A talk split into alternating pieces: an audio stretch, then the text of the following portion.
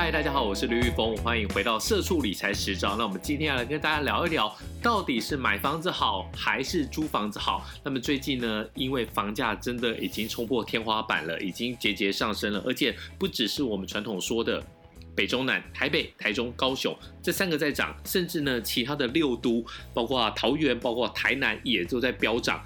还有一个现在县市合并的消息非常非常的多啊！那新竹这边不管是竹北还是竹东，连竹东都涨得非常的惊人啊！那一年的房价大概涨了三四十趴，保证有。因此，在这个时候，我们来讨论到底要租房子好，买房子好。你一定会想说，哇，现在买得起吗？买不起的话，那当然只能租啊。其实我觉得不对。我们既然在听这个频道，我们就是要有一个向上的精神。到底房买房子真的有比较好吗？搞不好租房子也会比较好。那我们来用数字的一个角度来跟大家算一算，哪一个比较适合你？以租房子来讲的话呢，当然它的好处就是你可以移动的比较快速。如果你是一个比较容易换工作，或者是呢你工作的一个轮替的一个。状态的话，你当然就是租房子，然后老婆小孩可以跟着你一起去走。比如说很多的警察朋友，他们就是要到处去历练，然后等资历完整了之后，才可以到了我们所谓的大联盟，就是台北市、台中市跟高雄市来做这个县市的分局长。但是如果你只是像我一样，就是个社畜，就是个上班族的话，我觉得在心理上面的话，安定性一定是买房子比较好。那我们再来算一下，虽然很多人说你买房子，你不要超过。你的房贷不要超过你这个家庭可收可可支配的一个所得的三成。好，如果你太太五万块，然后呢你也五万块，加起来是多少钱？十万块。不要超过三成的概念就是说，你不要超过三成，那就是三万块。三万块有办法吗？如果在我的著作，大家可以去找一下，在翻身上班族的财富自由之路里面有仔细的帮大家算过，我们就不要再在这边再算了。就是说。如果你要在三万块的房贷情况之下的话，那你的房贷大概没有办法负担到一千万。你现在虽然利率非常的低啊，最低最低最低可以到百分之一点三一啊，就是你这一千万，然后你的利利息的这个每年要付的是十三万一千元，那你每个月大概付大概一万多啊，一点一万元左右。那你这样的话，你一千万你。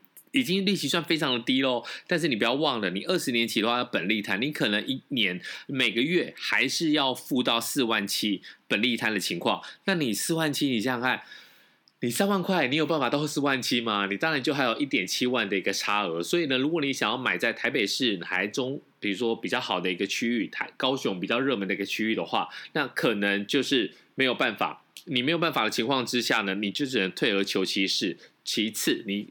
像我们上一集讲的，你用轨道经济学，然后呢往哪边走？往新北市去走，往基隆、往桃园，一些价钱还没有那么贵的一个情况之下，你就可以去买。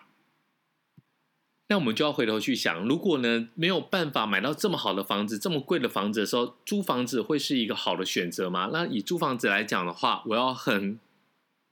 负责任的，不好意思，停顿了一下，因为我在想说要用怎么比较婉转的方式，但其实现在租房子也非常非常的贵啊。那么在以内政部的租金指数来讲的话，已经连续六个月都是四十五度五角往上直冲啊。为什么呢？大家会觉得说哇，那租房子怎么可能也那么贵？是的，以一个经济学角度来讲的话。除非你这房子你是闲置的，闲置的房子什么意思？比如说呢，我爸妈给我的一个房子，然后呢我没有在使用，我就觉得说，哎，有个人去租就好了。然后呢，他开开冷气，吹吹电风扇，那可以帮我顾房子，因为储不短哎坏哎派，就是房子没有人住的话是会坏掉的。那有这种佛性房东，当然有啊，那的租金就会比较便宜。可是我可以刚告大家讲，如果在台北市的市中心，比如说蛋黄区，就是我们讲的中正区、松山区。大安区这些应该没有机会有这样子闲置的一个房子，所以呢，在这三个区域里面，大多都是职业房东。所谓的职业房东，就是说我是买来投租的。所谓的投租，就是我看投报率来出租。所以呢，我并不会说哇，你这个女生很漂亮，我就租给你；或者是你是公务人员，一进来就拿了这个服务证，我觉得你是公职人员，你很棒，我就租给你。其实大家都是看投报率。以简单来说的话，我在市民大道上次有写过一个新闻，市民大道四段。他在高架桥旁边，一个月要租多少钱？十五平的房子，小套房哦，你室内大概只有十一平左右，一个月要租到四万五千元。当然，你可以不要租这么好的一个地段，可是简单来讲，你在台北市，你要独立套房，你没有两万块以上，你只能租分租套房。如果你退而求其次，要一万五左右的话，你可以租到哪里？大约是租到北投，租到文山区，比如说景美木栅那个地方，大概可以租到一万五左右。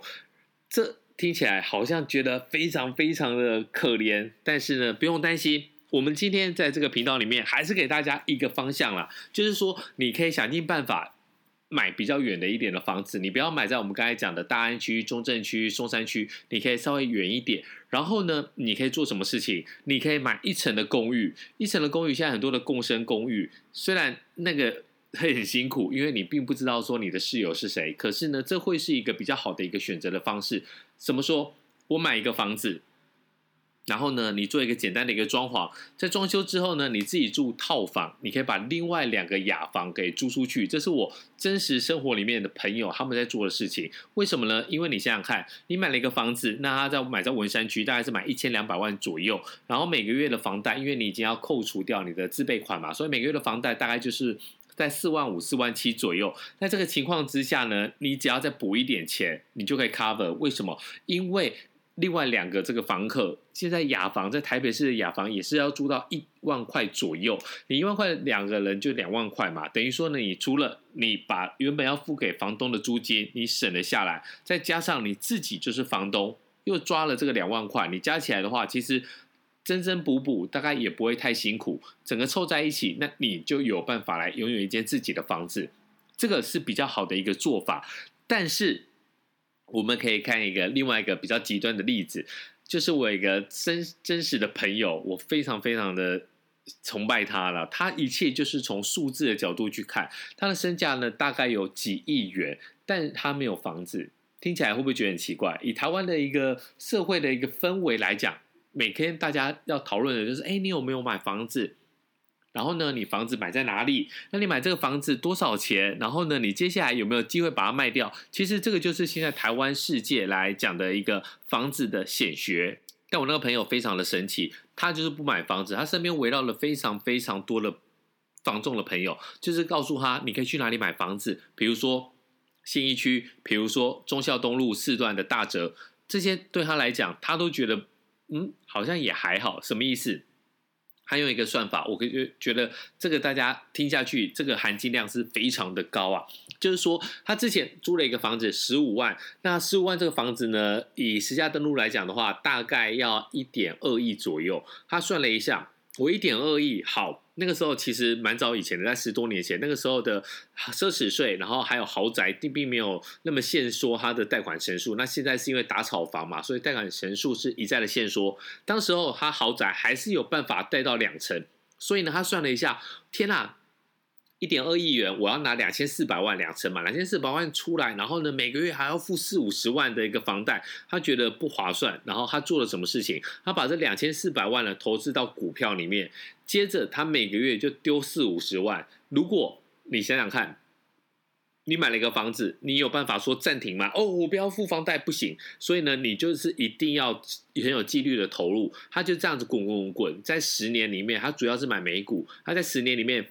他的资产翻了四倍，又赚了几亿，又赚了一亿多元。所以呢，在这情况之下呢，他认为说呢，买房子这件事情其实并不划算，应该把钱放在这个资产有办法快速翻倍的一个股票市场里面。所以他用一个月十五万。最神奇的是，他做了三年之后呢，因为当初十五万是含管理费，然后东西都是新的。他三年之后呢，其实他又看到了另外信义区卓白那附近，我们不要讲哪个社区，他又看到了，所以呢，他就决定要搬。这时候他的房东就跟他讲说，不要十五万，十万一样含管理费。你想想看。一点二亿的房子，所以而且而且你还有一个重点是说呢，等到他要打算要搬走的时候，那个时候房价又上涨了，它并不是一点二亿而已哦，所以你你应该要算当时哈，它房价上涨应该是涨到一点四亿，一点四亿，然后呢一个月只要十万块，这十万块还包含了什么？还包含了管理费。你知道管理费多少钱吗？管理费在他那边的话，一个月就是一万五千元，所以等于说他实际上面他付了多少钱？付了八万五千元。管理费本来就是谁住谁谁出嘛，所以呢，用用他这个方式的话，你又可以用另外一个角度来看，其实租房子并没有比较差，但是整个 totally 来讲的话。就是你要 do something，你就一定要有所作为。不管呢，你是去买房子，然后呢，你再把房间分租出去变成共生公寓，把别人的租金当成是你的房贷本金的时候，你就有办法拥有一个自己的房子。如果呢，你是稍有资产的，你又不想要追这么高的房价，那没有问题，你可以去租好房子。台北市的豪宅，你十万、十五万都租得到，实价登录上面。如果你没有一些行情的概念，你就去找实登，实登上面就有告诉你说哪一个社区，然后它哪个楼层，一个月要租多少钱。以台北市来讲的话，大概信义区松永路那个地方的台北信义大概要三十六万、三十八万，这是大平数哦。但是台北信义也有小平数，在二十万左右就可以租到。这个都是豪宅，你可以不用租豪宅，你可以退而求其次，你往旁边啵啵啵啵找一些比较偏远，然后又是新房子，其实租起来也是非常舒服，生活也是非常的棒。所以呢，不管是租房子还是买房子，我觉得都要从一个数字，而不是一般来讲说哇，这个感觉好像租房子比较好，或者人家说啊租不如买，我就去买。其实你都要用我们今天跟你聊过的，从数字的角度来看，到底是哪一个比较适合你。